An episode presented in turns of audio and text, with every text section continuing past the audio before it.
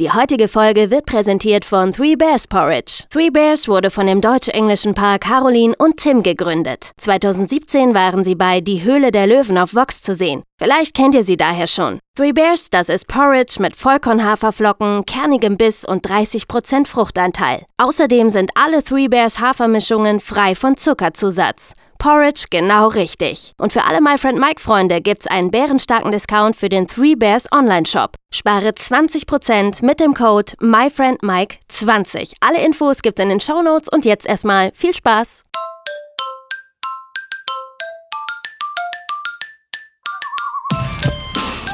Der My Friend Mike Podcast. Geschichten aus dem Medienzirkus. Oh mein Gott. Wow, abgefahren. Ich werd verrückt. Mit Katharina Lichtblau. Hey, willkommen, my friend Mike. Ich bin Katharina. Schön, dass ihr da seid. Meinen heutigen Gast, den habe ich vor einer ganzen Weile auf einer Hochzeit kennengelernt. Auf der Hochzeit vom Revolverheld-Gitarristen Chris. Und wir haben da beide damals gearbeitet. Er hat äh, die freie Trauung von Chris und seiner damaligen Verlobten gehalten, also jetzt Frau. Und ich habe damals zusammen mit meinem Mann, mit dem Olli, äh, die Bilder für die beiden gemacht und den Hochzeitsfilm. Und nach zwei Sätzen habe ich gesagt zu Olli, ey, der ist so krass, der hat so eine mega Stimme, der sollte auf jeden Fall irgendwas mit Sprechen machen, der muss irgendwie sprechen. Ja, und zwei weitere Sätze später hat sich dann herausgestellt, dass er das auch tut, unter anderem. Also er ist Sprecher, Schauspieler, Moderator, Theologe, Musiker, Autor und Papa. Und wenn ich sehe, was der alles wuppt, dann frage ich mich ernsthaft, wie viele Stunden sein Tag hat. Ich freue mich sehr, dass du da bist, Julian Sengelmann. Vielen Dank. Vielen Dank für die Einladung und für die glorreichen schönen Worte. Danke. Ja, äh, aber es ist ja wirklich so. Also wie viele Stunden hat dein Tag? Oh, viele. Also ich kann es dir nicht sagen. Mein Tag hat natürlich auch genauso viele wie anderen, alle anderen. Ich, äh, ich werde das ja häufig gefragt, was, ähm, wie ich eigentlich so viel schaffen kann und so. Und ich, meine Antwort ist immer, immer sehr identisch. Ich habe sehr, sehr gute Komplizen, die mir dabei helfen, das alles machen zu können. Und, ähm, und ich bin relativ strukturiert. Also ich bin, obwohl ich ja in so künstlerischen Berufen bin, bin ich überhaupt nicht so ein Künstlertyp. Also ich, ähm, ne, ich, ich schaffe gerne Dinge. Ach krass, also heißt, du arbeitest wirklich so richtig ab und äh, hast weniger Probleme so mit Prokrastination und solchen Geschichten. Ja, also das hat ja jeder von uns. Ne? Also, ich ich würde auch ein völlig falsches Bild geben, wenn ich jetzt sagen würde, ich, äh, ich bleibe nie bei YouTube hängen oder bei Netflix ja. oder so. Aber ich, ähm, ich weiß schon, wann Dinge fertig sein müssen. Und das gehört für mich auch Ne, also über all die Jahre, die ich diese unterschiedlichen Berufe mache, gehört das auch total natürlich zum Profi-Sein dazu. Ne? Also wenn du verabredest mit irgendwem was was zu machen und eine Abgabe hast oder sowas, dann musst du das halt fertig machen. Da kannst du so viel Netflix gucken wollen, wie du willst, aber musst halt fertig werden. Naja, absolut, so ist es. Aber nochmal ganz kurz zurück. Ähm, St. Peter-Ording, Hochzeit quasi am Strand in einem wunderschönen Yachtclub und du hast... Ähm, die Trauung gehalten, ja, von Steffi und Chris. Ja. Und das ist ja so ein bisschen crazy, weil ich glaube, die meisten, die deinen Namen schon mal gehört haben, die kennen dich wahrscheinlich als, als Sänger oder als Schauspieler oder als Moderator, aber du bist ernsthaft Theologe, ne? Genau, ich bin Theologe und ich habe das, das ist auch keine freie Trauung gewesen, ne, sondern wir haben richtig, äh, ich, ich bin ich bin Vikar, ehrenamtlicher Vikar. Das mache ich nebenbei auch noch in der Hauptkirche St. Katharina in der Hafen. Du hast ja sonst nichts zu tun. Ich habe sonst, ich habe relativ viel Zeit einfach. und ähm, und äh, deswegen, na, wir feiern richtig Gottesdienst. Das war ja, das war zwar unter freiem Himmel, aber das war richtig so ein, so ein klassischer Gottesdienst eigentlich. Und ich glaube, das ist sowas, was, äh, was viele Leute gar nicht im Kopf haben. Ne? Gottesdienst muss gar nicht in der Kirche sein und der Gottesdienst muss auch gar nicht alt und verstaubt sein, sondern der kann halt genau so sein. Und ich glaube, das war, also ich kann da nur von mir selber sprechen, ne, weil das so schön war alles. Ne? Also die ganze Atmosphäre da in St. Peter-Ording war so wunderbar. Und Steffi und Chris liebe ich heiß und innig und wir sind seit 15 Jahren befreundet, also wirklich gut befreundet. Ähm, und dann hat unser, unser aller Freund und gemeinsamer Pianist Arne ja noch so wunderbar gespielt und es fing dann an zu regnen und so. Und dann, es war alles, alles zusammen war irgendwie total toll und atmosphärisch so wahnsinnig Absolut. schön. Also es war, das war wirklich das war echt toll. wie im Bilderbuch. Ähm, ja. Ich habe auch, also äh, ohne Witz und jetzt hier nicht, äh, ich möchte nicht schleimen oder so, aber ich habe noch nie in meinem Leben und wir haben auch einige Hochzeiten äh, begleitet, Olli und ich. Wir haben beide noch nie so eine wunderschöne Trauung erlebt. Und äh, was mir auch noch nie passiert ist, und ich bin wirklich nah am Wasser gebaut, aber ich habe habe original, während ich die Bilder gemacht habe, liefen mir Tränen runter. Ja? Oh Weil ähm, du hast eine Sache gemacht und das. Ähm, das ist echt unfassbar gewesen. Du hast ja dann selber auch noch, weil du eben alles kannst, ja, du hast ja eben nicht nur die Traurede gehalten, sondern du hattest dann irgendwann deine Gitarre um und hast für die beiden auch noch gesungen. Und dann diese Ja, ja. Nummer, die du da gebracht hast, also da könnte ich jetzt noch anfangen zu heulen. Du Ja, hast halt einfach Dank. mal deinen Song gesungen und hast alle Gäste, die da waren, ich weiß nicht, es waren so 70, 80 Leute oder so, Mhm. die hast du quasi in deinen Song äh, mit eingebracht und hast die im Chor mitsingen lassen. Steffi und Chris mussten die Augen zumachen, waren zu dir gewandt, ja, und hinter ihnen saßen die ganzen Gäste. Du hast gesungen, die haben mitgesungen und irgendwann so auf dem absoluten Höhepunkt hast du gesagt, so ihr beiden, jetzt könnt ihr euch umdrehen. Ey, und äh, also wirklich, mir steigen da jetzt noch die Tränen in die Augen. Das, das war so verrückt einfach, was da passiert ist an Emotionen. Und da ist kein Auge trocken geblieben. Mega krass, mega, mega, Gott, oh Gott, mega ja. krass. Vielen Ähm, Dank, vielen an dieser Dank, ja. Stelle mal eine Frage für alle Zuhörer. Kann man dich für sowas buchen? Jein, also man, man kann mich nicht buchen, das ist, ähm, also erstmal hast du jetzt den einzigen Trick verraten, den ich kann. Jetzt will mich sowieso niemand mehr buchen.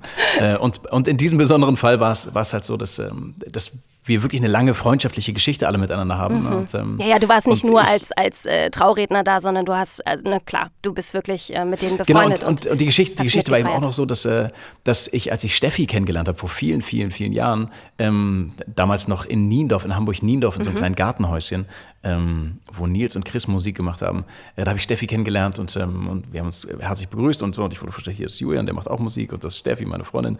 Äh, und sie war gleich so, ja, wenn du Sänger bist, dann sing doch mal.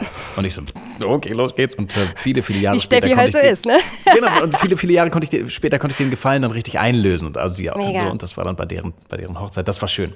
Aber auf deine Frage, kann man mich buchen? Neben buchen kann man mich nicht, denn wie gesagt, das ist keine freie Trauung. Also es gibt ja, es gibt ja einfach so freie Trauredner, die du, die du einfach buchen kannst. Ne? Und ähm, ich bin aber ja nun, ich habe Theologie studiert und, äh, und bin Vikar, also richtig bei der, bei der Landeskirche bin ich Vikar. Zwar berufsbegleitend, ne, weil ich ja viele andere Dinge mache, ähm, aber man kann, man kann mich nicht für eine freie Trauung buchen, sondern man kann sagen, ich würde gerne kirchlich heiraten. Ähm, dann kann man mich ansprechen auf jeden Fall. Aber man kann nicht sagen, hier hast du 1000 Euro und äh, trau uns mal. Das, das geht nicht. Das geht auch kirchenrechtlich nicht. Also, ähm, Ach krass, auch- also du genau. dürftest das auch nicht nebenbei machen. Nee, also Ah, okay. es gibt es gibt sowas, äh, es gab, das hat ja viel mit Kirchenpolitik zu tun und auch mit der, mit der Stellenlage in Kirchen. Ne? Und äh, ohne dazu weit auszuholen, es gab eine ganze Zeit lang, da haben viele Leute Theologie studiert, da gab es zu wenig Stellen für all die Menschen. Das hat sich jetzt geändert. Jetzt studieren nicht mehr viele Leute Theologie und es gibt genug Stellen. Ähm, aber damals war es so, du musstest dann eben echt lange auf eine, auf eine Stelle in der Kirche warten und da haben sich dann einige Pastorinnen und Pastoren in Spee gesagt, wir werden jetzt freie Trauredner, Okay. ähm, damit wir in der Zwischenzeit was machen können. Aber das, das ist diesmal nicht so und das, ähm, ich, ich darf das gar nicht. Also ich darf gar kein Geld nehmen für Trauung, sondern ich mache das wirklich äh, ehrenamtlich. Ja, aber äh, äh, dafür sehr, sehr gut. ja, vielen Dank. Ich, das, ich muss das einmal zurückspiegeln. Äh, ich hab da, ihr habt ja auch einen Blog und sowas ne, zusammen, Olli und du, und ähm, äh, ich habe das da zufällig gelesen. Viele, viele Monate später bin ich da irgendwie drüber gestolpert dann und, äh, und habe mich total gefreut. Ihr habt das ja wirklich ganz, ganz liebevoll beschrieben, was ich da äh, an Hokuspokus gemacht habe. Ja, und, äh, vielen Dank wie dafür. gesagt, das also ist wirklich äh, toll. kein Schleimen von meiner Seite jetzt hier, sondern äh, Ihr ganz seid ja schon verheiratet. kommt total vom Herzen. Ja, hätten wir das vorher gewusst, dass du das so machst, dann hätten wir es irgendwie so hingedreht, dass du uns trauen kannst, auf jeden Fall. Ja, Aber wie bist du da hingekommen? Wie bist du Theologe geworden? Oder wie bist du auf die Idee gekommen? Das ist eine. Wie viel Zeit haben wir denn? Das ist eine lange Geschichte. Also, äh, ich versuche sie, ich versuch sie mal relativ knapp zu machen. Ich, ähm, ich bin das jüngste von vier Kindern ne? und äh, als jüngstes Kind brauchst du immer brauchst du irgendwie was, um noch Aufmerksamkeit zu kriegen. Ne? Also habe ich früh, ganz früh schon angefangen, Theater zu spielen und zu sprechen und im Mittelpunkt zu stehen und sowas alles. Ne? Und es war immer klar, ich würde halt auf jeden Fall Schauspieler werden. Also es gab gar keinen anderen Berufswunsch. Ne? Okay. Dann habe ich früh angefangen, Klavier zu spielen und dann war ich bei den Pfadfindern äh, und da hat jeder so Schrammelgitarre gespielt. Ne? So, dann dachte ich, okay, ich werde Schauspieler und äh, Rockstar. Beides finden die Mädels ja cool.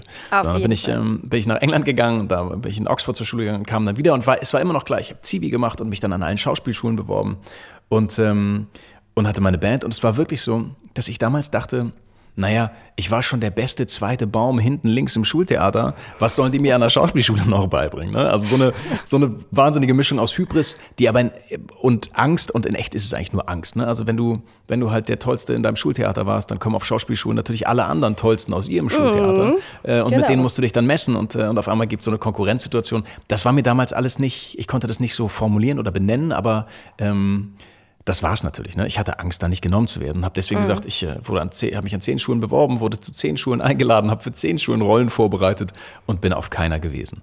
So, ne? Ich bin dann wirklich, ich bin da nicht hin und war immer so, naja, ich werde ja Rockstar. Und dann war es wirklich so Murphy's Law. Der letzte Tag Aufnahmeprüfung war vorbei. Ich war nicht da gewesen. Äh, ein Tag später brach meine Band auseinander. Und dann stand ich da und hatte gar nichts. So, und, ähm, und dachte so, huch, ah, das mhm. ist ja, hm, so haben wir nicht gewettet mit dem Popstar werden. Und, ähm, und dann war es wirklich so, dass ich dachte, was interessiert mich eigentlich an Studium? Denn ich habe ein gutes Abi gemacht, ich hätte alles Mögliche eigentlich, also oder vieles studieren können. Ähm, aber was interessiert mich wirklich? Und dann dachte ich, naja, ich komme von einem humanistischen Gymnasium in Hamburg und fand den Bildungskatalog da ganz schön. Also all das, was es da wirklich so an, an vielfältiger Bildung gab, fand ich irgendwie ganz gut. Mhm. Und dachte, naja, ich bin auch in der Kirche und ich habe auch so eine Jugendgruppe da und Theologie interessiert mich auch, weil das halt so ein Luxusstudium ist. Ne? Du machst ja von Altphilologie über Philosophie bis Kunstgeschichte oder Soziologie nimmst du ja alles so ein bisschen mit. Und dann habe ich angefangen, äh, Theologie zu studieren, wirklich aus Interesse. So, dachte dann, naja, dann schreibe ich mich auch auf Pfarramt ein, das ist das längste, dann kann ich vielleicht nebenbei noch Popstar werden. und, und so.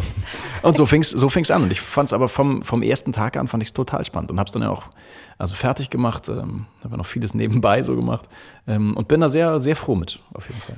Aber hast du da von zu Hause was mitbekommen? Also wart ihr wirklich immer sonntags in der Kirche oder so? Überhaupt gar nicht. Wir sind, ich habe auch so ein Buch geschrieben, da, da beschreibe ich das auch nochmal.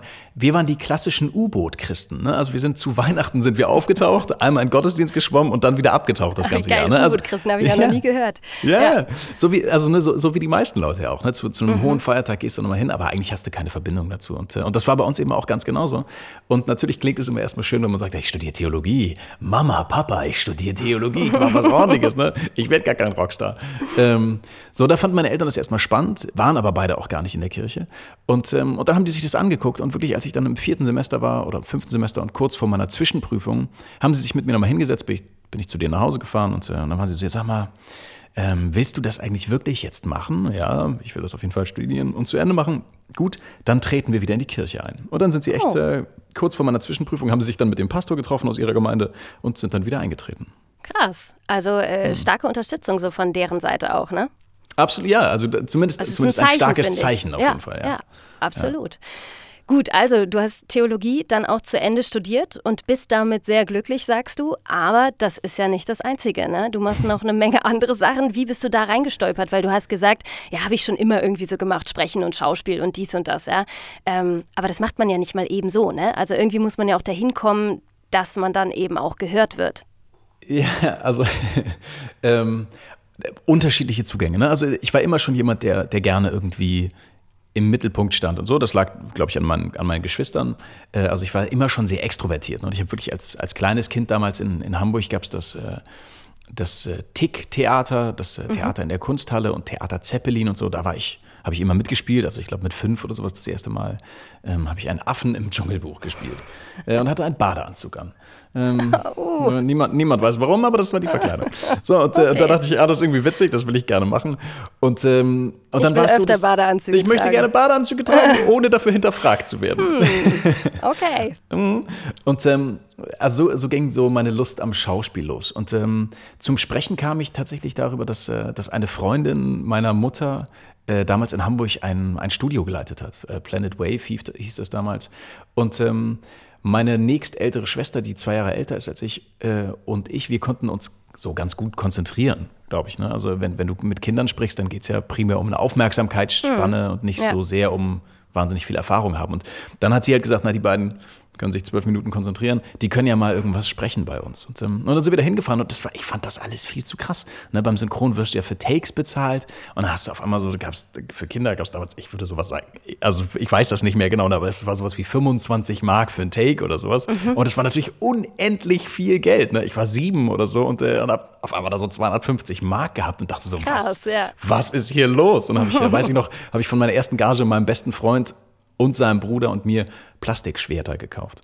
Oh. Ähm, so. Und alles daran ja. war aber, alles daran war aber toll. Ne? Alles, es gab da Cola, die ich trinken konnte und man ist da mit dem Taxi hingefahren worden und so. Ich fand das ganze Erlebnis viel zu toll eigentlich. Und so bin ich, äh, so bin ich damals zum Sprechen gekommen. Und ähm, genau, Theater hat sich dann immer, also es war immer klar, ich würde, ich würde halt weiter irgendwie Theater spielen wollen. Und ähm, dann eben diese Schauspielschulnummer und so. In dem Schultheater habe ich ganz viel gespielt und fand das irgendwie, fand das immer spannend. Im Endeffekt verbindest du ja jetzt gerade echt deine Sachen so miteinander. Das sind ja mega geile Synergien. Du hast ein Format äh, auf dem NDR, ne? was heißt Feiertag Sengelmann sucht. Und mhm. da verbindest du die zwei Sachen, Theologie und eigentlich Moderation und sowas alles miteinander, ne? Ja, also ich habe ich hab verschiedene Formate, die, die das zum Glück machen. Ne? Und das ist wirklich echt ein Riesenglück. Ne? Also hier für, für Feiertage Sengelmann sucht geht es Ne, wie der Titel schon sagt, da geht es um die Feiertage. Was feiern wir eigentlich? Warum feiern wir das? Und warum weiß das eigentlich keiner mehr? Ne? Weil mhm. erstmal ist es ja was, ne, wenn du jemanden fragst, außer ein Arbeitgeber vielleicht, wenn du jemanden fragst, äh, habt ihr gerne frei, werden alle erstmal sagen, ja sicher. Ne? Also Feiertage sind quasi der kleinste gemeinsame Nenner, egal ob du religiös sozialisiert bist oder nicht. Ne? Und, äh, und dann mal rauszufinden, was das eigentlich ist und wo das herkommt. Ne? Und dann haben wir immer den, die wunderbare Aufgabe, dann nach Israel zu fliegen, um zu den vermeintlichen Ursprüngen zu fahren ne? und, äh, und da zu suchen. Und das ist, also toll, ne? was, was für ein Glück, um die Welt zu reisen und äh, sprechen, schauspielen, moderieren und Theologe sein miteinander zu verbinden. Und dann habe ich auch noch den Titelsong dazu geschrieben. Also es, ähm, alles, alles ist mit also, dabei. Ja, ja, äh, da schließt sich einfach echt so der Kreis. Ne? Also das hättest du wahrscheinlich auch nicht am Anfang gedacht, dass wenn du Theologie studierst, dass das im Endeffekt dann auch noch so dein, keine Ahnung, dein Signature-Move quasi ja. Es, ja, es, ist, wirklich, es ist so ein bisschen mein, mein USP, ne, wenn man in der, ja. in der Sprache bleibt. Auf jeden Fall, ja, weil ich, also ne, ich mein Tag hatte immer schon sehr viele Stunden. Ähm, und ich hatte einfach immer viele Interessen. Und dass das jetzt dabei rausgekommen ist, ist natürlich echt ein Glücksgriff. Also kann ich, kann ich gar nicht dankbar genug für sein. Du hast gerade gesagt, ihr reist dann nach Israel. Ich habe auch mal drei Wochen in Israel gedreht, ähm, mhm. damals für einen Tigerentenclub. Und habe da sehr krasse Erfahrungen gemacht. Was sind deine Erfahrungen, die du da in Israel gemacht hast?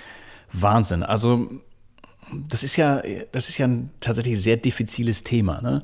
Ähm, weil man auch, wenn man zu Hause sitzt, hier wohlbehütet in Deutschland und so, und dann guckst du dir Nachrichten an, das ist natürlich alles wahnsinnig weit weg. Ne? Und, ähm, und dann hörst du immer nur völlig indifferent, weil man selber ja in diesem Diskurs gar nicht mit drin ist, hörst du zwischen Israel und Palästina und es geht um Begründungsfiguren mhm. und sowas.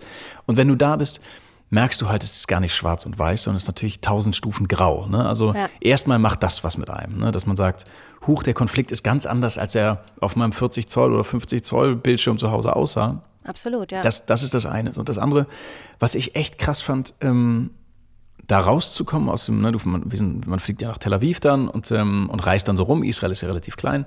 Mhm. Und, ähm, und wir waren natürlich die meiste Zeit in Jerusalem, aber du landest in Tel Aviv, kommst raus, es ist wahnsinnig heiß und überall stehen bewaffnete Soldaten.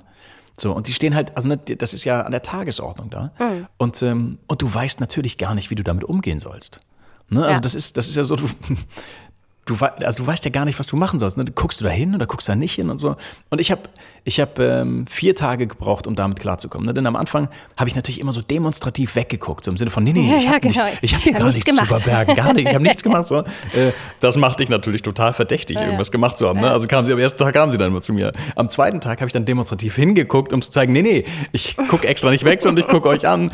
Auch das ist natürlich das Falscheste, was du machen kannst. Scheiße. Kommen die auch, Alex. Und, was mache ich denn jetzt? Und an Tag drei war irgendwo so, ey, Freunde, ich kann nicht weggucken und ich kann nicht nicht hingucken. Wahrscheinlich ist es mir egal. Und, ähm, und genau so war es dann auch richtig. Ne? Also du, du lebst da damit. Und trotzdem ist es, ist es ganz, also Israel fand ich total bereichernd, wenn man das mal so blöd sagen darf mhm, oder sowas. Ne? Mhm. Aber ich fand es eine Wahnsinnserfahrung. Ähm, auch, also auch als jemand, der Theologie studiert hat und als jemand, der gläubig ist und sowas, da hinzufahren, um zu sehen, was, was Religion und Religiosität und die Suche nach Spiritualität eigentlich mit Menschen so macht. Ne? Ich finde das total spannend. Ne? Also wir haben das ja in Deutschland, haben wir ja wenig so ganz ekstatische Momente, außer wenn du auf Drogen bist oder auf einem Konzert abhängst oder so. Ne? Aber es gibt ja in, in Glaubenskontexten gibt es ja ganz wenig Ekstase eigentlich. Ne? Gerade hier, ja. ich bin Norddeutscher und Protestant, also dröger als bei mir wird es ja nicht mehr. Ne? So, und, äh, und da zu sehen, wie, wie die Leute in Rage sind und beten und weinen und angefochten sind und sowas, ich fand das total spannend. Also richtig. Ja. Richtig ich auch, absolut. Äh, aber das, was du sagst, äh, diese Nummer da, dass die da alle stark bewaffnet irgendwie um dich herumstehen, zu uns sind sie auch einmal in den Bus reingekommen. Mhm. Ähm, und da schluckst du dann schon mal kurz ne, und denkst, okay, Voll. du hast keine Ahnung irgendwie, was da jetzt passieren wird. Und im Endeffekt ist es bei denen, glaube ich, eine stinknormale Kontrolle gewesen. Und für uns war das aber echt so, okay, kommen wir hier lebend wieder raus. Ne? Ja. Also echt Schwierig. Ja, das, genau, man, man, kennt das nicht. Ne? Also hier kommt niemand in deinen Bus und hat eine MG dabei und äh, ja. sagt, zeig mir mal deinen Pass und guckt ja, dich dann ja, schräg absolut. an. Also, das gibt's absolut. halt hier nicht. Ne?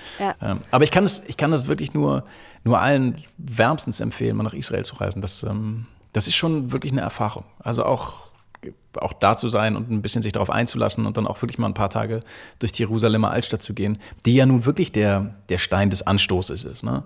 Ähm, und auch zu sehen, dass, dass orthodoxe Juden da immer wie im Schweinsgalopp durch die, durch die Altstadt laufen, weil man natürlich Verfolger so viel besser ausfindig machen kann. Ne? Mhm. So, weil dein potenzieller Verfolger natürlich auch laufen müsste. So, ne? Und ähm, das ist schon, ich fand das wahnsinnig spannend. Absolut, ich auch. Ähm, das Einzige, was mir wirklich extrem aufgefallen ist, das lag dann aber auch dann nochmal mit daran, wir haben äh, quasi gleichzeitig, also kurz danach oder kurz davor, ich weiß es nicht genau, haben wir auch noch in Dubai gedreht, auch zwei, drei mhm. Wochen. Und das war so extrem, dass ich als Frau, ich durfte eigentlich nirgendwo rein. Also egal, wo, wo wir waren, so, das hat in Israel angefangen und ging dann, ja genau, hinterher kam Dubai dazu und ging, dann ging es da eins zu eins so weiter. Mhm. Als Frau hast du da ja echt mega schlechte Karten. Ne? Also ich saß so oft, egal ob das jetzt bei den Juden war oder bei den Muslimen oder wo auch immer, ich saß so oft vor der Tür, weil es mhm. einfach hieß, ähm, ja, mit dem männlichen Kollegen reden wir gerne, äh, aber die Frau muss draußen bleiben. Ja, das ist, das ist echt krass. Also das, das ist ganz viel ja noch so in diesen ganzen orthodoxen Kontext Kontexten und so. Ja, ja. Ähm, ja, das ist einfach was, was wir völlig zu Recht nicht verstehen können. Ja, und äh, ich kannte das auch überhaupt nicht und ich bin auch nicht so extrem feministisch eingestellt, dass ich jetzt sage, irgendwie, pff, äh, also ich, ich mache mir eigentlich keine Gedanken darum, weil ich nie das Problem habe, dass ich mich wahnsinnig benachteiligt fühle. Ja? Mhm. Und als ich dann aber dahin geflogen bin und am Anfang habe ich das noch so, so locker gesehen und habe dann auch mit einer Kollegin gesagt, naja gut, okay, haben wir halt Pause, sollen die anderen mal arbeiten und äh, wir sitzen da vor der Tür oder, oder gehen lecker was essen oder was trinken. Aber nach so ein paar Wochen nervt dich das schon. Klar. Also, also ich, ich finde das, find das auch Wahnsinn. Ne? Und ist man halt einfach überhaupt nicht gewohnt. Und nach dieser Zeit habe ich dann doch auch noch mal einen ganz anderen Blick auf dieses ganze Thema so bekommen. Ja, das, also ich glaube, das, das geht wahrscheinlich vielen emanzipierten Frauen zurecht, dass sie am Anfang sagen, naja, ich bin so, ich bin mir so klar in meiner, in meiner Position, in meinem Menschsein und sowas, dass ja. mich das erstmal, erstmal nicht so, nicht so betrifft oder sowas. Ne? Mhm. Ne? Aber wenn du das die, die ganze Zeit so permanent erlebst, ne, dann, äh, dann macht das natürlich was mit dir. Ne? Und das, dann natürlich ja. auch im Kopf hast, wie es den Leuten da vor Ort geht, die das wirklich, oder den Frauen vor Ort geht, die das wirklich jeden Tag erleben, so, ja. Ja oder dass ganze, ganze Straßen irgendwie quasi gesperrt sind äh, oder Frauen vorbehalten werden. Ja? Also das ist halt, das ist halt unfassbar krass und das kennst du als Deutscher einfach überhaupt genau, nicht. Genau, wir sind, wir sind einfach ja anders geprägt, deswegen, also ja, man, man kann es nicht nachvollziehen. Ne? Ja. Also gerade, also gerade eben auch als als selbstständige Frau, die, die dann ja auch ein Auftreten hat und sowas alles. Ne? Das ist äh, ja unvorstellbar. Ja. Aber trotzdem auf jeden Fall, wie ich auch finde, eine Reise wert. also nicht nur, ja. nicht nur so, so, so eine Pauschal-Urlaubsreise, sondern wirklich, ähm, es ist krass, was da alles zusammenkommt, diese drei Religionen, die da aufeinandertreffen und was da für eine Energie entsteht. Ich bin auch kein Kirchengänger und ich bin, äh, bin da sehr unbedarft dran gegangen und mich hat es auch total positiv beeindruckt und extrem umgehauen. Ich glaube, das ist auch, also du musst, du musst nicht gläubig sein, um das als kulturelles oder soziokulturelles Phänomen wahrzunehmen ja. da. Ne? Das, das nee, ist halt einfach nicht. so. Ganz, ganz egal, ob du in die Kirche gehst, da zu sein und das zu beobachten und auch zu beobachten, mit welcher Anfechtung und Ehrlichkeit die Leute das da irgendwie glauben oder das, ne, die Prozessionen machen oder sowas, das, das macht was mit einem. Völlig egal, ob du in die Kirche ja. gehst oder nicht. Sag mal, letztes Jahr kam dann noch mal eben so kurz ein Buch auch noch von dir raus, ne?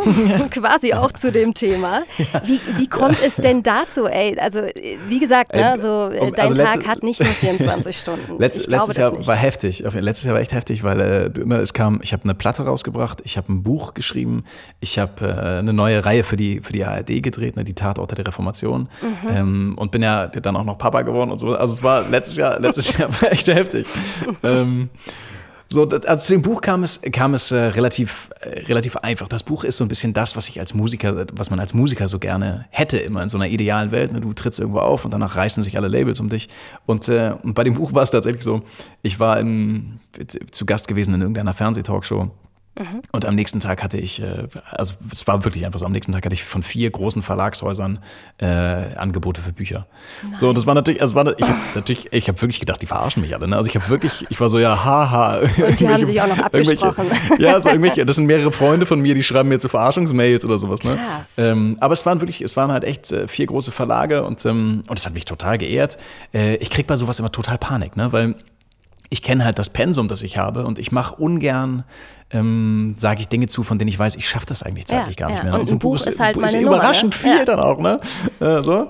Und gerade wenn man das auch selber schreiben will, ne? wenn man nicht nur seinen Namen dafür hergibt, sondern wenn man Ja. das eben auch wirklich machen will. Und, ähm, und ich bin dann bei Rowold gelandet, bei einem Hamburger Traditionsverlag, ähm, wo ich sehr glücklich bin, weil die, also ich bin auch glücklich, weil die Lektorin einfach unfassbar witzig und unfassbar penetrant war mir gegenüber. Ne, die hat mich halt richtig, also die hat mich richtig genervt die ganze Zeit. Die war immer so, nixes, wir machen ein Buch, ey. Ich, ich lasse so lange nicht locker, bis sie da unterschreiben. Und ich so, oh ja, lassen Sie mich in Ruhe. Und, äh, und die war wirklich toll. Und ähm, ähm, genau, dann haben wir, haben wir das miteinander beschlossen und ich habe ihr dann immer schon gesagt, na, ich muss noch eine Doktorarbeit schreiben, ich muss noch dies machen und so und, ähm, und habe ihr aber immer nur das, das versprochen, dass ich wirklich strukturiert arbeite und wenn ich ihr einen Zeitraum zusage und sie mir ein Abgabedatum sagt, dann werde ich das bis dahin geschafft haben. So. Und, ähm, und so war es dann auch. Ich bin leider zwischendurch nochmal echt krank geworden und so und habe dann dieses Buch in drei Monaten geschrieben ähm, und bin auch fast verrückt geworden dabei, weil ich das natürlich auch toll machen wollte und gut machen wollte. Und, äh, und es gab dann, da bin ich so richtig, ne, wie, wie wie bei allem, was man das erste Mal macht, ne? also auch was man professionell das erste Mal macht, so ich weiß nicht, als du das erste Mal im Studio warst oder sowas, ne? und, äh, und dann das alles auch so wahnsinnig ernst genommen hast. Ne? Ja, und, ähm, absolut. Für, für mein Buch gab es halt lange, bevor ich den ersten Satz geschrieben habe, gab es eine Veröffentlichung dazu, so eine Werbung hier, das kommt dann und dann Horror, raus, ne? das hat so und so viele. Seiten und sowas. Und, und ich war noch so, hey, ich fange doch in drei Monaten erst an zu schreiben. Ne? Ich habe noch dann, keine Seite. Scheiße. ja, ey. und dann, dann stand halt das Abgabe, also das Abgabedatum stand schon fest, weil das Veröffentlichungsdatum schon, schon feststand. Ne? Und, äh, und dann hat sie mir das halt so geschrieben. Ich so, shit, ich muss bis dahin abgeben und so. Und habe mich dann echt kaputt gemacht und habe dann einen Tag vorher, äh, vor, vor Ablauf der Frist abgegeben. Äh, und sie rief mich halt an und meinte, Julian, was ist das? Und ich so, ja, äh, wieso? Äh, das ist ein erster äh, Entwurf das, halt. Das, das ist mein Buch und so. Und sie hat mich ausgelacht, weil sie meinte, du bist in den letzten 15 Jahren vielleicht der einzige Autor, der so ein Buch fristgerecht abgegeben hat. So, ne? Ah, Also und okay. dann noch einen Tag vorher, was ist los mit dir? Und ich so, ja, das hast du doch gesagt. Und so, ich habe das einfach sehr, sehr ernst genommen. Ähm, und sie war so, beim, beim nächsten Buch, wenn ich dir eine Abgabe hatte, dann hast du noch mal drei Wochen mehr Zeit. Kannst du schon mal so einplanen. Aber ich war halt, ich wollte das unbedingt so, so ganz professionell machen. Genau. Ah ja klar, aber hallo, erstes Buch und ich meine, äh, das ist natürlich eine Riesenehre und also das würde ich ganz genauso sehen und man hat ja auch keine Ahnung, wie das andere Autoren machen, ne? Muss man ja auch Genau. ganz klar so sagen. Absolut, ja, ja, genau. Aber ich will nur, ich will nur sagen, ne, manchmal ist man, ist man so fasziniert davon, dass man was machen darf. ne? Und manchmal sind auch so Jobs dann so neu und aufregend, dass man die unbedingt so strebermäßig wahnsinnig gut machen will. Voll. Äh, oft, oft tut es einem ja gut, zwar professionell zu sein, aber ein bisschen so eine Lockerheit mitzubringen oder sowas, ne? und zu wissen, die kochen auch alle nur mit Wasser. Ähm, Ja, absolut. Und das ist, glaube ich, auch, weißt du, wenn du da so in die Sprechergeschichte echt ein bisschen reingewachsen bist und als Kind da zum Beispiel äh, schon Sachen aufgenommen hast und da mit so einer Leichtigkeit reingegangen bist, dann glaube ich, ist das relativ easy, ja, weil du hast ja als Kind nicht den Anspruch, dass du damit dein Geld verdienen musst, dass du irgendwie deine Wohnung bezahlen musst, dein Frühstück, dein Mittagessen, dein Abendessen, sondern du denkst halt so, geil, ey, jetzt kann ich mir Plastikschwerter kaufen für mich und Plastikschwerter, meine genau. Freunde, ja. Ja. Das ist halt geil, so als Kind. Und äh, bei mir war es auch so, wenn du als Teenie anfängst, irgendwie Schauspiel zu machen, dann denkst du halt so, geil, dazu verdientes Geld und ich hänge meinen Eltern nicht so auf der Tasche und alles ist total cool. Und dann, wenn du dich dann aber dafür entscheidest, dass, so, dass das so echt dein Lebensinhalt sein soll, dann merkst du auf einmal, wie verkrampft du auch an Castings oder so rangehst, ja? Weil du einfach denkst, das muss es jetzt werden. Ich muss verdammt nochmal Geld mit dem verdienen, was ich da gerade mache. Ja, ich glaube, das hilft einfach ganz extrem, wenn man da reinwächst. Aber bei so einem Buch, was dann halt irgendwann dazukommt, ey, ich hätte es hundertprozentig genauso gemacht und wäre wahrscheinlich auch ausgelacht worden. Ja, aber es war ein schönes Auslachen. Manchmal wird man ja auch schön ausgelacht. Voll, kannst ja mega stolz auf dich sein. Also Ja, das, total das war schon cool. cool. Stolz ist sowas, äh, also das sage ich nicht aus Koketterie, sondern Stolz ist irgendwas, was ich nicht so richtig empfinde. Also ne, ich mag Dinge, die ich mache oder ich mag Dinge nicht, die ich mache oder so. Ja. Aber ich bin, also ich bin nicht so richtig damit ausgestattet mit diesem Gefühl, glaube ich, so stolz oder sowas. Das ist nichts, nichts, was ich so in meinem Portfolio irgendwie habe. Das Buch ist schon an so Arbeitsdingen ähm, schon was, was sehr nah an diesem Gefühl schrappt, glaube ich. Also das finde ich schon, das fand ich schon richtig geil, so ein Buch zu machen und dann auch zu sagen, ich komme aus so einer alten Akademikerfamilie und dann auch zu sagen, hier, Mami, Papi, guckt mal, ich habe auch noch ein großes Buch bei einem tollen Verlag geschrieben und es verkauft sich auch ein bisschen und so. Das, das war schon irgendwie cool. So. Und, ähm, Das glaube ja. ich, das glaube ich. ja. Also ein Buch geschrieben, ähm, wäre das was, was, also geht das weiter? Oder, oder sagst du jetzt so, okay, das waren echt drei harte Monate, ich habe da keinen Bock mehr drauf? Oder? Also erstmal klingt es ja witzig, dass es drei Monate waren, ne, weil das, natürlich hatte ich eigentlich anderthalb Jahre Zeit, aber musste es dann in drei Monaten machen. Ähm, nee, ich schreibe, also ich werde auf jeden Fall weiterschreiben. Wir, wir sind schon im Gespräch miteinander und, äh, und wir mögen einander sehr, Rowold und ich und auch meine wunderbare Lektorin und ich. Ähm, deswegen, ich, ich denke mal, ich denke mal, das wird weitergehen. Das hört sich doch auf jeden Fall schon mal sehr, sehr, sehr, sehr gut an. Ja, ich meine, du, du kennst es, du kennst es natürlich, ne? In dieser, in dieser ganzen komischen Medienbranche und dazu gehört Bücher machen natürlich auch.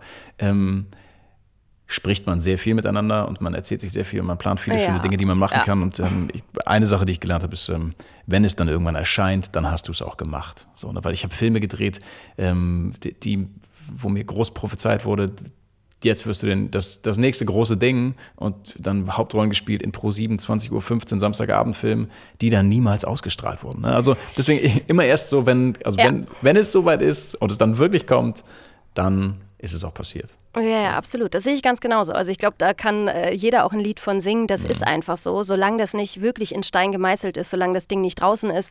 Und selbst wenn du es ja gedreht hast, wie du gerade gesagt Genau. hast, ja, das heißt ja noch lange nicht, dass es ausgestrahlt wird. Kann man sich immer gar nicht vorstellen. Aber ähm, ist Ja, so. aber das, das, ist, das ist wirklich was, was man sich nicht vorstellen kann. Ne? Äh, Also, dass du einen Film machst und der wird toll und so und dann liegt der halt vier Jahre einfach rum. ja. Oder so. ne? Oder ich war mal mit, mit meiner alten Band, war ich bei Inas Nacht zu Gast und, äh, ähm, und das war eben auch so, jetzt, das ist Inas Nacht und es wird wunderbar und es ist auch total schön geworden. Es kam leider an dem Tag raus, als Loki Schmidt starb. So, und, äh, und dann ist es halt vier Oh Stunden nach hinten gerückt und, äh, und Inas Nacht ist ja sowieso immer um, nein. um 23 Uhr, also kam es dann um drei oder sowas und hat natürlich niemand gesehen. Und ähm, ja, es gibt immer noch vieles, was passieren kann, selbst wenn es ein tolles Produkt ist und es irgendwann auch rauskommt. Ja. Ach, scheiße. Ja, okay, nee, das wusste ich nicht. Aber ich habe es auch gelesen, dass du da warst. Und ähm, äh, mit deiner alten Band hast du gerade gesagt Feinkost, richtig? Genau, ja, Feinkost. Das ist doch aber auch mal so ein Ritterschlag, oder? Bei Inas Nacht. Also äh, Mega, gut, ja, ja. wenn das jetzt um drei Uhr nachts gezeigt wurde. aber trotzdem, du warst da. Und so, ihr habt da gespielt. Also Ja, das mega, das, war, das war, ach, das war toll. Ähm, das, das war noch zu einer Zeit, da habe ich noch nicht für den NDR moderiert, sondern, ähm, sondern war eben Schauspieler, ne? Und äh, das war, das war so eine Zeit, da lief alles irgendwie relativ gut. Da war ich bei Türkisch für Anfänger, ne, wo ich ja lange mitgespielt habe. Und, äh, und dann war die Band halt relativ erfolgreich und dann eine NDR-Talkshow und groß mit Streichern da aufgetreten. Und dann ähm, war das bei Ina, war das witzig. Denn ähm, einer meiner besten Freunde ist Fotograf und äh, der hat die Band auch damals immer begleitet. Thomas Leidig, wunderbarer Typ, auch einer meiner Trauzeugen. Äh, also wirklich einer meiner ja, seine Lieblingsmenschen. Bilder kenne ich. Ich wusste gar nicht, dass ihr befreundet seid. Aber Ja, doch, seine Bilder kenne ich gut, ja. Ja, einer meiner besten Freunde. Cool. Äh, und wie gesagt, Trauzeuge, super Trauzeuge auch. Also kann ich immer sehr empfehlen. Ganz empfehlen, sehr gut. Kann ich sehr empfehlen. Vielleicht lässt der sich ja buchen, meine Güte. Also, wenn du schon nicht, dann vielleicht Thomas ja. Leidig. Und Thomas hat halt die Band immer mit begleitet ne, und hat auch immer Werbung gemacht für die Band. Und irgendwann war Ina Müller eben bei ihm zum, zum Fotografieren. Und er war dann so, jetzt tut mir total leid, ich mache sowas nie, aber das hier ist die Band von, von wirklich einem guten Freund von mir. Ich wollte dir das nur mitgeben und vielleicht, vielleicht sucht er jemand für Inas Nacht und äh, so. Und dann habe ich, hab ich sie ein Jahr später getroffen, äh, irgendwo zufällig beim, äh, auf irgendeiner Veranstaltung und so. Und ähm, haben wir kurz gequatscht und dann musste ich aber wieder los und meinte, ja, ich habe auch eine Band und so. Ja, wie denn? Ja, Feinkost. Und sie so, ne, gibt's nicht. Die haben einen so einen Song, das ist mein Lieblingslied, der heißt Seit vorgestern. Und ich so, ja, okay, den habe ich geschrieben. Ähm, so, und, äh, und dann war sie so, ne, du bist echt der Seher, dann müsst ihr unbedingt kommen. Und gesagt, getan. So, ähm, Ah, wie geil. Zwei Monate später waren wir da und, äh, und wir haben echt ein, das war ein schöner Song, es war ein tolles Duett auch mit ihr und sie hat toll gesungen dazu. Und es ist, wie, genau wie du sagst, es ist ein Ritterschlag. Also, Krass, also Feinkost gibt es aber nicht mehr, äh, aber du machst jetzt alleine Musik, ja, und äh, letztes Jahr ist da auch noch mal kurz ein Album bei rumgekommen, ja. Ey, das ist so krass bei dir, weil irgendwie, ich Ja, glaube, Gott. 2017 äh, ist wirklich so dein Jahr gewesen. Also ne? zum, ja, auch das ist ja relativ. Ne? 2017 ist, ist sehr viel von mir erschienen auf jeden Fall. Das war ein sehr, Ja. sehr produktives Jahr und das, ne, man, das macht man ja nicht alles nur 2017, sondern man arbeitet ja Nee, darauf hin. Und, und meine, genau, ich habe ich hab eine Platte gemacht 2016, äh, die dann letztes Jahr erschienen ist, ähm, Ja. auch mit, mit fünf Singles und so und die lief auch so, also die, die zwei Singles liefen ganz gut im Radio und so und ähm, genau, dann ähm, dann ist aber das passiert, was, was eben auch passieren kann in dieser Branche. Ne? Du machst eine schöne Platte und äh, stellst dann aber natürlich überraschenderweise fest, dass, dass du einen Anfang mit 30er bist, der eine Gitarre hat und deutschsprachige Popmusik macht. Wenn auch seit Jahren schon. Das machen halt alle gerade. Ne? Also ähm, das ist schon, das ist schon ein heftiger Markt, so, weil, weil deutschsprachige Singer, Songwriter und Popkünstler ja wahnsinnig, also vor allem männliche, ja wahnsinnig Extrem, prominent ja. sind gerade. Ja. Ne? Ähm, genau, das ist, ist dann mit einem, auf einem Indie-Label rauszukommen, die das zwar toll gemacht haben und das auch lieben und so, ist schon einfach, einfach schwierig. aber ähm, du würdest das jetzt nicht als gescheitert ansehen, das Projekt, Überhaupt oder? gar nicht, um Gottes Nee. Willen. Nein, ich mache natürlich Okay. auch weiter Musik. Jetzt, die nächste Single kommt jetzt auch bald raus und dann gibt's, habe ich neue Songs schon für nicht vom Album und dann kommt noch mal im Winter kommt noch was mit einem großen Symphonieorchester und so. Also ne, und ich Oh. spiele auch das Jahr über und so. Alles fein. Ne? Ich, und ich liebe das Album immer noch sehr. Also alles, alles cool. Aber es ist eben jetzt kein kein kommerzieller Supererfolg geworden oder so. Aber trotzdem hat es, hat es viele Dinge schön gemacht und äh, ähm, genau, ich habe vor 120.000 Leuten gespielt, also ich kann mich da gar nicht, gar nicht beklagen. Was, wo hast du für 120.000 Leuten gespielt? Also, so, Krass. Da, da kam auch wieder alles zusammen. Ähm, es war ja im letzten Jahr das große Reformationsjubiläum, äh, ne, 500 Jahre Reformation in Deutschland. Und Ja, ich war für, genau. die, für die Kirche war ich ein, ein, einer der zwölf sogenannten Reformationsbotschafter. Ne? Das waren so Leute wie Frauke Ludewig und Margot Käßmann und Jürgen Klopp und äh, ein paar Eben andere auch noch. der und, äh, Julian Sengelmann. und ich eben auch, genau. und, ähm, und ich bin so durchs Land gereist und habe ähm, hab an verschiedensten Orten über, über Reformation gesprochen. Ne? Warum brauchen wir das heute und was bedeutet das eigentlich alles? Und ich habe ja auch für die ARD und fürs Schweizer Fernsehen so eine große Reihe gemacht und für alle Dritten die Tatorte der Reformation. Und, ähm, und dann war der große, dann war Kirchentag und es war der große Jubiläumsabschlussgottesdienst auf der Festwiese in, in Wittenberg. Ne? Ja. Ähm, genau, den habe ich moderiert und, äh, und habe mir natürlich dann auch schlechter Mensch, der ich bin, äh, sofort meine Gitarre geschnappt und dann davor, also niemand weiß ja so genau, wie viele Leute es wirklich waren. Ich würde sagen, es waren vielleicht 80.000, ähm, vor, vor denen ich dann da, übrigens den Song gespielt habe, ne, ich bring dich nach Haus, den ich auch bei Steffi und Chris auf der Hochzeit gespielt habe. Und den Witz musste ich natürlich machen und alle mitsingen lassen. Ne? Und das, äh, wenn 80.000 Leute oh, oh, oh singen und äh, ist das schon auch witzig, auf jeden Fall. Ja. Das war auf der Hochzeit schon gut, aber äh, wenn der Chor dann noch größer ist, dann wird es halt vielleicht sogar noch ein bisschen geiler. Ja, wobei ich sie auf der Hochzeit noch schöner fand. Also, das war so, 80.000 sind einfach, das sind so unendlich viele Menschen, die du gar nicht sehen kannst. Ne? Und dann lieber Ja. 80 auf der Hochzeit, die alle berührt sind. So. Ey, aber das ohne Witz, das stelle ich mir so krass vor. Und auch immer, wenn ich Konzerte irgendwie anschaue im Fernsehen oder, oder selber auf einem Konzert bin, aber dann siehst du es nicht so krass. Aber dieses Gefühl, als Musiker auf der Bühne zu stehen und dass alle so deinen Song mitsingen, ne? Ich, ich krieg das einfach nicht so in mein Hirn. Ich finde ich find diesen, ich, ich finde das so geil. Also ich stelle mir das so unfassbar gut vor. Ja, das ist, das ist krass. Also in diesem Fall war es wirklich so, dass, dass das so viele Leute waren und, und leider gerade vorher, ähm, die, ich glaube, es war die, die Manchester-Terrorattacke, ähm, dass die das Sicherheitskonzept, das Bühnenkonzept nochmal umdenken mussten. Das heißt, zwischen der Bühne und den ersten Menschen waren halt so 80 Meter oder 100 Meter Platz einfach. Ne? Das heißt, die waren wirklich schon, also es ging so weit weg erst los und dann natürlich bis an Horizont ran. Da hast du wenig Verbindung eigentlich zu den Leuten. Natürlich ist das krass, wenn die OOO singen und so. Ähm, ne, und auch wenn du das Gefühl hast, du kannst die mitreißen und die, kann, Ja, du kannst die für sind diesen alle Moment gerade so begeistern. bei dir, ja, ja. Das, das ist auf jeden Fall, das ist schön, aber fast schöner ist noch sowas, wenn, also sind die kleinen Momente eigentlich, ne? wenn Leute danach irgendwie kommen. Ich habe zum Beispiel einen, einen Song geschrieben, der heißt Ich trag dich, Mhm. ähm, damals noch mit Feinkost, so eine ganz ruhige Ballade. Und da kam irgendwann eine junge Mutter zu mir äh, nach irgendeinem Konzert, die meinte, ja, meine Tochter ist jetzt ein Jahr alt und, äh, und seit ihrer Geburt singe ich ihr jeden Abend zum ins Bett gehen, ich trag dich vor.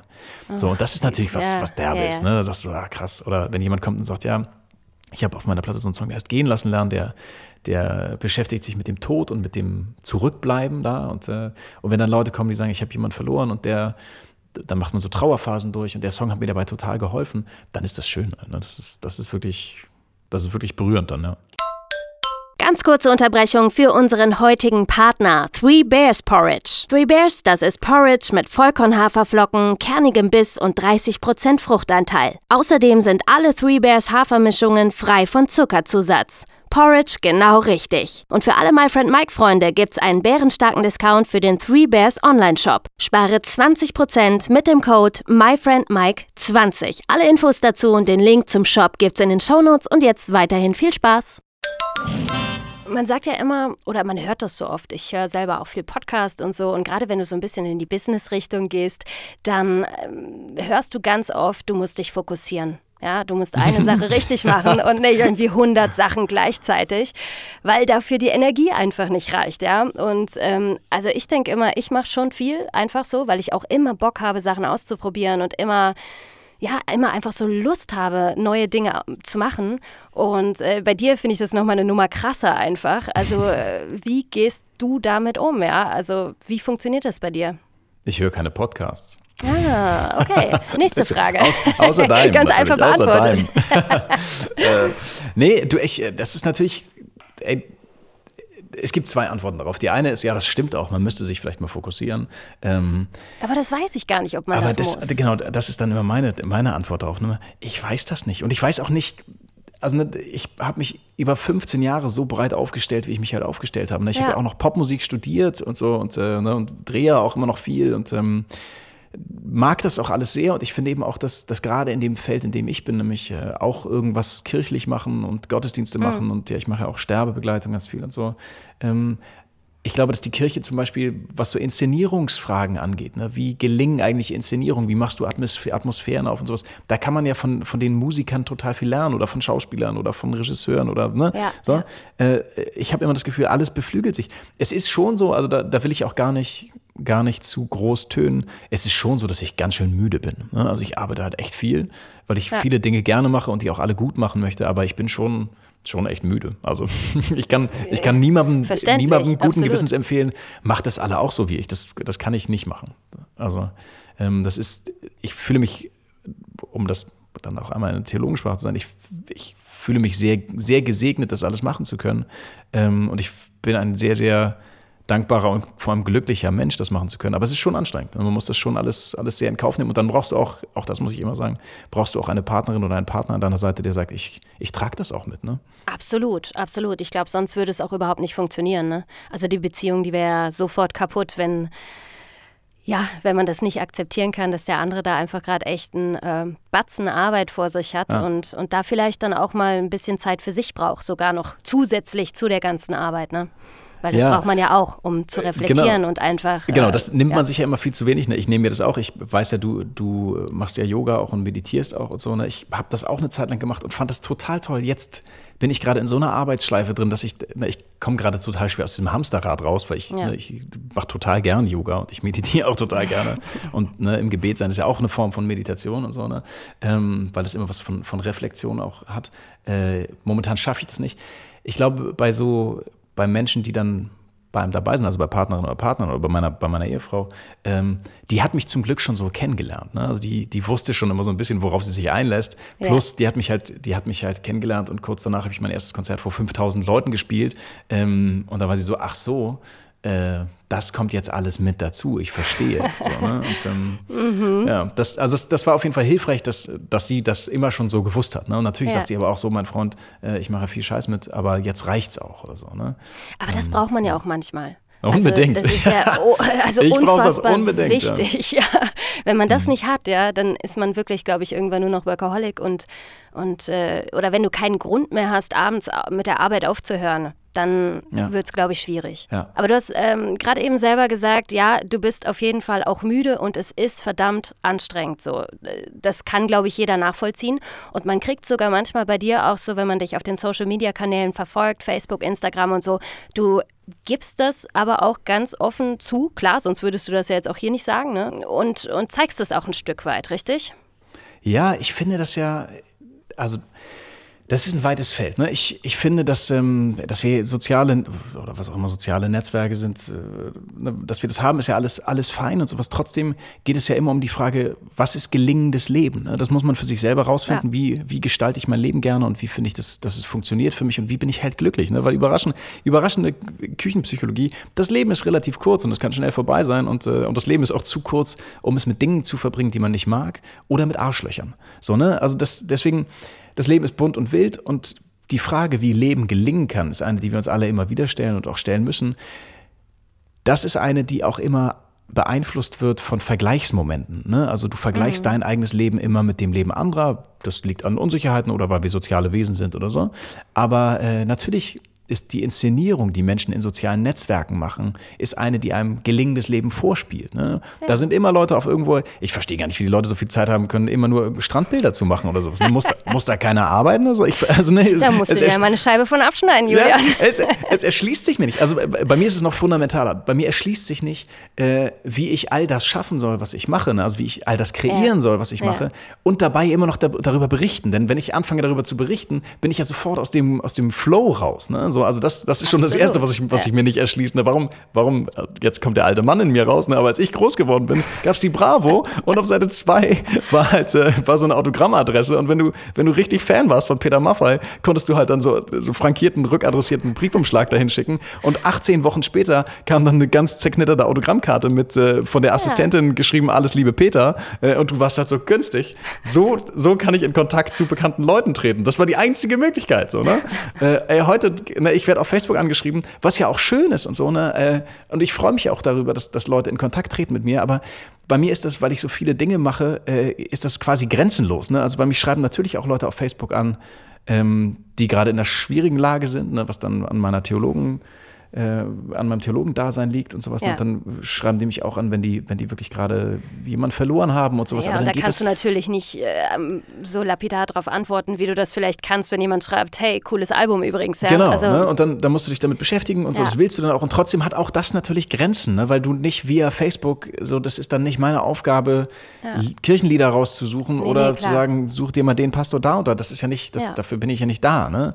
Ähm, ich schreibt dann gerne auch zurück und so. Aber mir, also mir erschließt sich diese Unmittelbarkeit nicht. Und das Gleiche gilt eben auch für dieses, für die Inszenierung von gelingendem Leben. Ne? Also mir erschließt sich nicht, warum Leute immer nur Palmen posten. Wenn du einen Channel hast, der heißt die schönsten Palmen der Welt, verstehe ich das. Äh, aber ich finde es ja viel schöner zu sagen, ich bin heute übrigens auch am Arsch. So, ne? Ich, äh, ich habe ein tolles Leben und ich bin dankbar für alles und sowas. Aber, aber mir geht's gerade auch nicht gut und vielleicht geht's euch auch nicht gut. Ja. Und vielleicht glaubt ihr, also ne, vielleicht stellt ihr so fest, wenn, wenn ein paar Leute posten, dass sie echt auch mal schlechte Tage haben, stellt ihr fest, dass ihr gar nicht allein seid damit. So, ne? Ihr müsst euch gar nicht dafür schämen, dass, äh, dass ihr auch mal schlechte Tage habt, dass euer, dass euer Leben gar nicht das ist, was andere Leute auf Instagram posten. Das ist, das ist mein Grund. So, ne? Denn das Leben ist bunt und wild und auch wunderschön, aber eben manchmal auch ganz schön traurig und manchmal auch blöde und manchmal auch nervig und so. Und dann ja. wieder schön.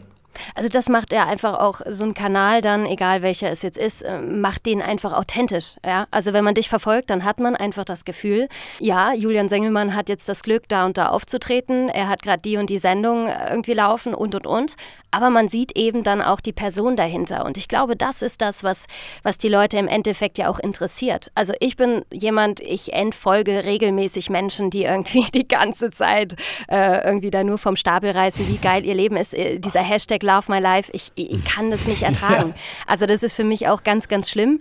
Was ich auch wiederum nicht ertragen kann, sind Menschen, die ausschließlich negativ posten. Finde mhm. ich auch ganz, ganz schlimm, weil ähm, mir tut es natürlich total leid, aber ich glaube, es ist nicht der richtige Weg, äh, um Mitleid so zu erhaschen, weißt du? Also das mag ich ja. auch nicht, wenn jemand bei Instagram die ganze Zeit nur irgendwelche total mies gelaunten Bilder postet und schreibt, ja, heute geht es mir wieder so schlecht.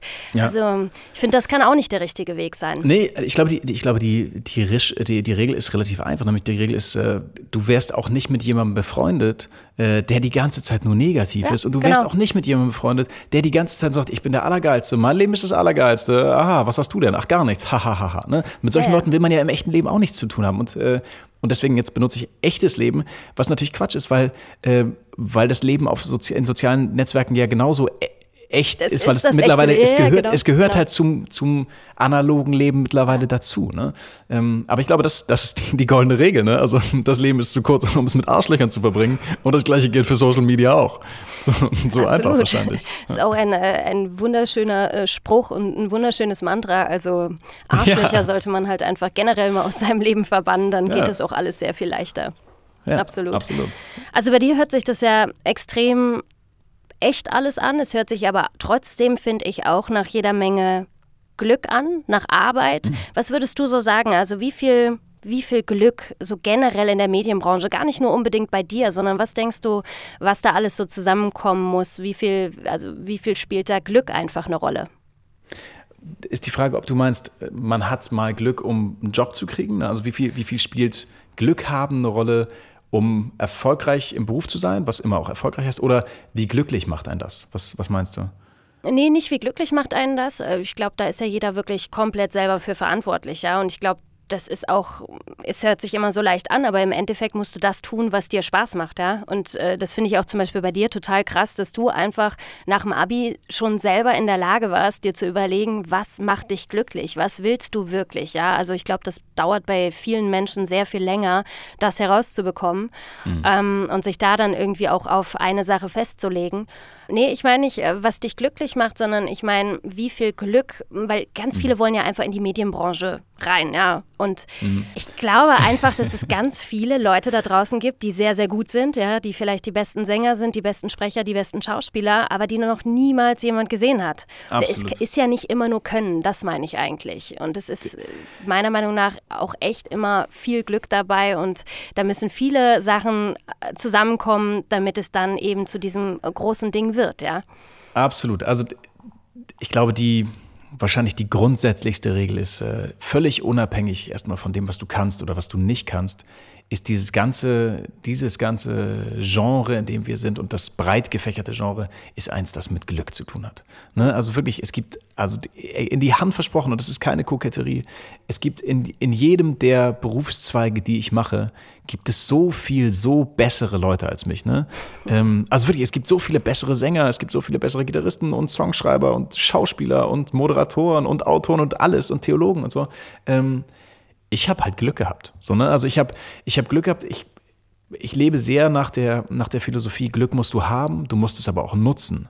Ja. Ne? Denn, äh, denn zu erkennen, wann sich eine, eine Möglichkeit ergibt, ne? wann, wann dir was angeboten wird und wie du darauf reagierst und wie du dann performst, mhm. ähm, das sind, sind zwei Gleichungen, sowas, ne? Also es sind zwei unterschiedliche Faktoren in einer Gleichung, vielleicht so rum.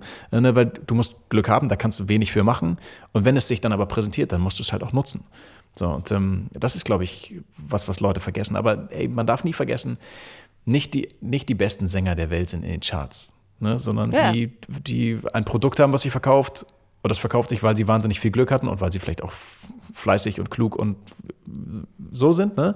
Äh, aber erstmal hatten die alle Glück, ey. Also, das ist halt so. Absolut. Ne, also, das soll gar nicht deren, das sind ja alles, also ne, viele, viele, gerade von den deutschsprachigen Musikern, ey, mit ganz vielen bin ich sehr gut befreundet. Ähm, trotzdem würden die alle genau das Gleiche sagen, ne? Man muss fleißig sein, man muss professionell sein und sowas. Man muss aber wahnsinnig viel Glück haben. Ja, ja, absolut. Da gehören einfach immer mehrere Sachen dazu. Und ich glaube, jemand, der faul ist, da hilft dir dann auch Glück nicht. Oder jemand, der das Glück nicht erkennt, ja, das ist, ist ganz klar. Aber ich finde gerade ja. so in dieser Medienbranche, es ist einfach immer so mit dabei. Und egal mit wem ich rede, du merkst immer so, da kommt dann so ein Steinchen zum anderen und irgendwann ist dieses Mosaik halt so fertig. Und äh, es fügt sich immer so ganz viel. Wenn man ja. es, glaube ich, auch zulässt. Genau, wenn man es wenn man es zulässt, wenn man es nutzt und wenn man versteht, also wenn man von vornherein versteht, dass das Spiel halt so funktioniert, ne? So, weil, weil wenn man braucht ja, also ne, wenn du, wenn du da gerade, wenn du jung reinkommst, ne, wenn du, ne, ey, wenn du 20 bist oder 18 bist oder wie auch immer von der mhm. Schule kommst gerade äh, und dann halt den, den hehren Plan hast, nächstes Jahr bin ich halt Fame, ne, oder bin der etablierteste Sprecher oder die Sprecherin der Welt oder Fernsehmoderator oder sowas, dann wahrscheinlich nicht. Ne? Also wahrscheinlich bist du das halt nicht, sondern da gehört ein Weg zu und äh, ne, vielleicht bist du das auch. Dann alles Gute und herzlichen Glückwunsch und so, freuen, freuen sich alle, ne? aber, aber wahrscheinlich halt nicht. Ne? Also ja. auf der anderen Seite kann eben auch Glück sein, also das, das, das, klingt, das, das klingt völlig falsch ne? und manche Leute werden das falsch verstehen, aber es kann auch Glück sein, es nicht zu schaffen, ne? weil Absolut. Die, die Frage ja. ist halt immer am Ende, was also von dem Glück, was du hast, was kommt dabei raus, dass du glücklich bist. Ne?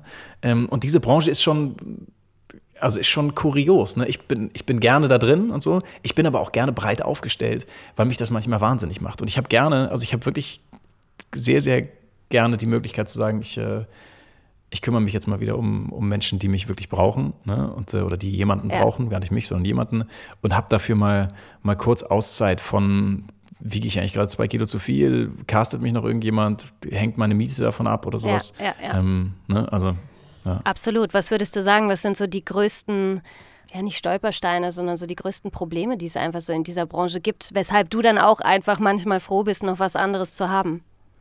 Also das sind für die unterschiedlichen Dinge, die ich mache, immer unterschiedliche Sachen. Ne? Also, guck mal, als, als jemand, der spricht, das finde ich fast das Schönste, ne? weil das, das ist erstmal, also am Ende des Tages, ne, ich, kann, ich habe ein kleines Studio zu Hause, äh, wenn, ich, wenn ich spreche, ich kann in Unterhose zu Hause sitzen und äh, könnte 20 Kilo zu viel haben, das wäre den Leuten erstmal egal, weil meine Stimme ja das ist, was die haben wollen. Ne? Deswegen ja. finde ich, Sprechen kommt da immer so ein bisschen mit raus. Ich glaube, dass es bei allem so ist, ähm, wenn es gerade zu viel, wenn du omnipräsent bist in allem, dann haben die Leute irgendwann mal kurz auch die Schnauze voll von dir. Ne? Also mhm. so, so Kollegen von uns, ähm, bei denen du so gemerkt hast, die haben jetzt drei Jahre waren die total bekannt durch eine Werbung und haben super viele Dokus gemacht und sowas. Dann hört es nach drei Jahren, gibt es dann vielleicht mal eine Zäsur, wo die Leute sagen, ey, einmal ein halbes Jahr kurz nicht die oder den buchen oder so. Hm? Aber erstmal, wenn du, also das ist ja, das ist ja wirklich so. Ne? Manchmal ja. hast du, oh, die kenne ich jetzt überall her oder so. Das ist aber, was meine Erfahrung ist, in, in diesem Sprechergeschäft, ist das anders nochmal. Das ist, ich finde das sehr, irgendwie sehr, sehr viel menschlicher. Also, das, das, also ich, mag, ich mag das irgendwie. Ähm, als Schauspieler ist es schon so, ne, wenn, du, wenn du bekannt bist für irgendwas, dann kriegst du das ganz schwer wieder raus. Ne? Also wenn du, ja. wenn du mal in der Soap warst, dann bist du halt ja. immer der, der, Jimmy aus der Soap und so. Ähm, das ist schwer, ne? Also da bist du anders, anders dann sofort gelabelt. Ne? Ähm, plus, ey, das ist dann ein visuelles Medium. Ne? Da geht es immer auch darum, wie du aussiehst und so. Und ähm, und das Problem dabei ist gar nicht, ne, das wissen alle so, und man weiß auch, die Kamera trägt fünf Kilo auf und was weiß ich nicht alles und sowas. Das Problem ist, dass, dass man sich fast egal, wie lange man schon dabei ist, das immer wieder genauso auch zu Herzen nimmt. Ne? Dass du, wenn du nicht gecastet wirst oder sowas, sagst du, ach, oh, ich bin gar nicht, ich bin gar nichts wert, weil ich die Rolle nicht gekriegt habe. Und das ja. ist, glaube ich, was, was, ja. was man immer wieder lernen muss, ne? was so ein Stolperstein ist. Ne? Das, du bist einfach jetzt gerade nicht der Typ, der dafür gesucht wurde oder jemand anders hat besser gepasst. Das ist es auch. Das hat mit dir gar nichts zu tun, sondern mit der Vorstellung für ja. diese Rolle. Ne? Also, ja, ja absolut. Und auch nicht mit was, der Qualität. Das heißt ja nicht, dass man schlecht ist, sondern genau. es heißt halt einfach nur, dass das in diesem Moment nicht gepasst hat. Aber das ist natürlich immer schon schwer gewesen, glaube ich. Also das ist, äh, das ist einfach eine schwierige Sache, wenn man abgelehnt wird, ja. Und äh, je nachdem, in welcher Lebensphase man sich gerade so befindet und wie es einem gerade auch im Privatleben geht, du nimmst es dann, glaube ich, immer anders einfach auf und anders mit und dich nimmt das anders einfach mit. Absolut, genauso. Also ja. genauso ist es. Ne? Und äh, das wäre trotzdem was, was ich, ne, wenn, man, wenn man versucht, in diese Branche zu kommen, ähm, was ich den Leuten immer mitgeben würde. Ne? So, du wirst abgelehnt werden und, äh, und Erfolg hat ganz viel damit zu tun, wie lange du auch durchhalten kannst. Ne? Also wie, wie, wie wenig du dich davon aus der, aus der Fassung bringen lässt und sowas. Ne? Und, ähm, und immer wieder sich, sich klar zu machen, ich war einfach nicht das, was, was die gesucht haben. Das ist keine Ausrede dafür, schlecht vorbereitet irgendwo hinzugehen oder irgendwas nicht professionell zu machen. Ne? Das nun gar nicht. Aber, nee, nee. aber erstmal hat das erstmal immer wieder sich zu sagen, ey, das hat nichts mit mir als Mensch zu tun. Ja. Äh, total wichtig, absolut. Aber trotzdem, ich glaube, jeder kann sich da auch immer noch mal selber an die Nase fassen, ja, wenn man selber eine Absage für irgendein Projekt bekommt, was man einfach gerne gemacht hätte. Du kannst nichts dagegen tun. Du bist trotzdem erstmal ja, enttäuscht und, und äh, musst gucken, wie du da halt aus diesem Loch dann wieder rauskommst. Ja? Und äh, ja. Naja, gut, aber so ist es halt und äh, das lernt man ja auch Gott sei Dank über die Jahre immer, immer besser. Ja, es, aber du hast völlig recht. Es bleibt schwer. Letzte Woche wurde mir, wurde mir so eine große neue, neue oder wurde eine große neue Reihe abgesagt, die ich äh, moderieren sollte, mhm. äh, was auch völlig überraschend kam, ne? weil also allen war klar, wir würden das auf jeden Fall machen und wir würden das im Sommer diesen Jahres drehen. Äh, und jetzt kam völlig überraschend diese Absage. Und natürlich macht das was mit einem. Ja, ja, ey, Absagen sind Kacke und, mhm. ähm, und so. Ich weiß aber, dass das hängt nicht primär an mir als Menschen oder sowas. Ne? Ich weiß, das, das hängt an vielen Faktoren, die da zusammenkommen. Zumindest das kann ich mir dann irgendwie so zusammenreimen. Aber mhm. ja, ne, man muss immer wieder neu damit umgehen, auf jeden Fall. Absolut. Was steht denn bei dir, äh, wenn es jetzt das nicht ist, was steht bei dir sonst so in der nächsten Zeit an? Irgendwas ganz anderes oder, oder bleibst du so deinen ganzen Bereichen, die du halt, die du halt so bespielst, bleibst du denen treu? Na, also jetzt, ich bleibe denen erstmal treu, ist das Hauptprojekt jetzt gerade, also ich, ich spreche immer noch viel und, ähm, und so, das, das Hauptprojekt ist aber in den nächsten drei Monaten meine Doktorarbeit fertig zu haben. Ähm, du das, hast es äh, eben schon mal so in einem mm. Nebensatz erwähnt. Äh, das hast du dir auch noch mal kurz aufgehört. Ja. Ey, es ist wirklich unglaublich. Äh, das, ja, genau, das, das muss jetzt fertig werden. Ne? Ich sitze da, sitz da schon viel zu lange dran eigentlich, beziehungsweise ich sitze halt nicht dran. Ähm, aber das, äh, das muss jetzt fertig werden. Ich habe zu viel Zeit investiert und es ist schon, schon fast fertig. Ich muss jetzt noch mal so zwei Monate oder drei Monate mich wirklich darauf fokussieren. Und dann, dann ist es auch immer so, ne, bei, bei Fokus finden, ähm, dann sage ich auch, klar, ich mache da noch so kleine, kleine andere Jobs, ne, weil man hat ja laufende Kosten und so, aber, aber dann ist das jetzt der Fokus. Ich drehe jetzt in ja. der Zeit nichts, auch ne, bewusst deswegen nichts und ich schreibe jetzt auch kein Buch oder mache keine Platte oder so, ähm, sondern das ist jetzt die nächsten drei Monate dran. Aber das ist auch so schwer, oder? Dass man äh, wirklich Nein sagt. Also oh, das, furchtbar. Also, ich kann das ganz schlecht. Ja. Also ne, mein, mein, Pensum ist nicht, weil ich so wahnsinnig kreativ wäre, sondern weil ich so schlecht Nein sagen kann, glaube ich. Also ich hasse das, ne, weil, also weil das ja wirklich so ist, gerade als, als jemand, der Freiberufler ist oder selbstständig ist, ähm, hast du immer diese komische, unbestimmte Angst, wenn ich das jetzt absage, ja. dann war's das. Dann kommt nie wieder was, was natürlich völliger Quatsch ist. So, ne? so, äh, bei mir ist es auch so, ich muss das halt richtig lernen und ich bin jetzt Mitte 30, so ich, äh, ich muss das immer noch, immer wieder lernen, auch zu sagen, nee, ich kann nicht oder ich bin krank und äh, Ja. oder ich bin jetzt auch im Urlaub. Ne? Die Firmen gibt es alle immer noch, wenn ich aus dem Urlaub wiederkomme. Alle anderen sind auch immer im Urlaub. Also ne, das, ist, das Leben geht weiter, wenn man Ja, sagt. als Selbstständiger einfach wirklich unfassbar schwer zu sagen, Ah. so Urlaub und wenn du vor allem ja nicht wirklich in den Urlaub fliegst, ja, und wirklich nicht greifbar bist, wenn du so sagst, hey, wir verbringen mal zwei Wochen schön zu Hause und wir wollen mal irgendwie ein bisschen runterkommen, das tust du ja auf gar keinen Fall. Oh, du hast es ja. gerade auch selber gesagt, du hast äh, eine Sprecherkabine, ja, und kannst auch Jobs von zu Hause aus machen. Und dann, wenn da eine Anfrage kommt, ich meine, ganz ehrlich, wer sagt da nein, ne? Und dann Ja, sagt man halt so, ja komm ey, die Stunde oder so. Und im Endeffekt, ähm, ja, also es ist wirklich schwer, glaube ich, da, ja, da so eine Work-Life-Balance zu finden, die, die gut für einen ist. Ich glaube, die gibt's gar nicht in echt. Ne? Work-Life-Balance ist so ein Wort, was ich, was ich Meinst Firmen ausge- Ja, ich glaube, es das ist Fake News, glaube ich. Ja. So, ne, es wäre es wär doch schön, wenn man Ja. einfach eine Life-Balance hätte und keine Work-Life-Balance, ne? sondern so Arbeit gehört ja auch zum Leben dazu. Wir arbeiten ja auch alle Total, gerne und sowas. total. Ne? Ja. Ähm, also so, ich glaube, sonst äh, würden wir ja auch nicht so viel machen, wenn wir es nicht gerne machen würden. Gen natürlich, genau. Ne? Aber wenn, es, wenn man nicht sagen würde, wir unterscheiden das beides, sondern beides gehört halt zueinander und beides hat deswegen eine schöne, eine schöne einheitliche Balance oder sowas, weißt du? Das wäre Ja. eigentlich das Beste. Aber ey, ich kann das, ne, ich kenne das auch. Wir hatten echt leider, leider einen schweren Krankheitsfall bei uns in der, in der Familie und der war echt total akut. Und ähm, ein anderer, ein anderer meiner besten Freunde hat eine, hat eine Filmproduktion ähm, und die haben eine Werbung gemacht und so. Und er wusste, dass es, dass es halt jetzt, jetzt genau schwierig ist. Und er war auch so, es tut mir total leid, dich anzurufen, aber wir brauchen bis morgen jetzt noch einen neuen Spot für Tatütata und was weiß ich und so. Äh, kannst du das noch machen? Und ich war so, ah, na jetzt, also, oh, ey, Eigentlich, mm, eigentlich nicht, ne? Aber, Aber mach ich. mm, Aber ja, natürlich habe ich es dann gemacht, ne? Und das ist halt das Dumme, ne? Also man, dann auch Ja. wirklich einer meiner besten Freunde und so. Also das ist halt das Schwierige, ne? Ja. Nein sagen lernen ist so schwer.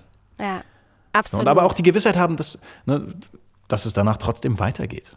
Ne, das, ähm, das ist vielleicht, vielleicht eine, eine andere Regel noch für, für Leute, die in dieses Business rein wollen.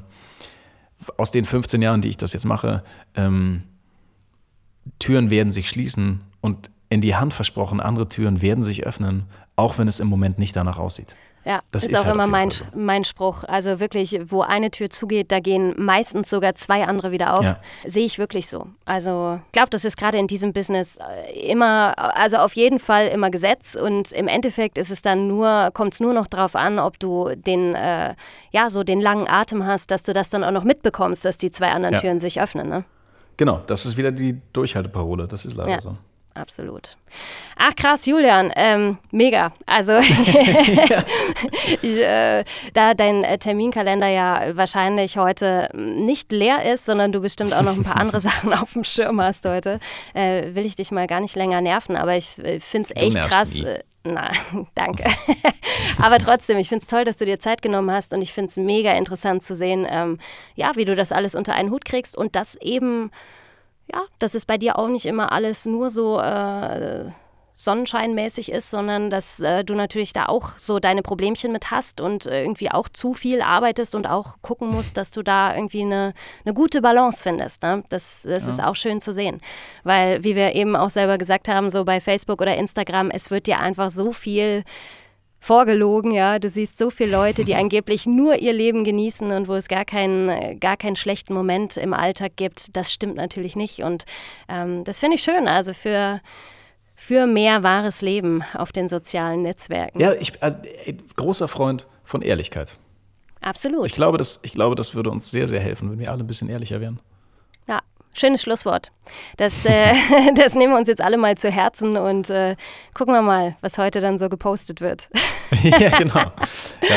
Ey, vielen Dank, dass ich da sein ich, durfte. Ich danke dir auch, Julian. Mach's gut und äh, ich werde alles verlinken. Ähm, deine Bücher, deine Kanäle. Also das wird bei, bei dir wahrscheinlich in Arbeit ausarten, aber ich mach's trotzdem. vielen Dank. also vielen, vielen Dank. Mach's gut. Ciao. Bis bald. Ciao, ciao.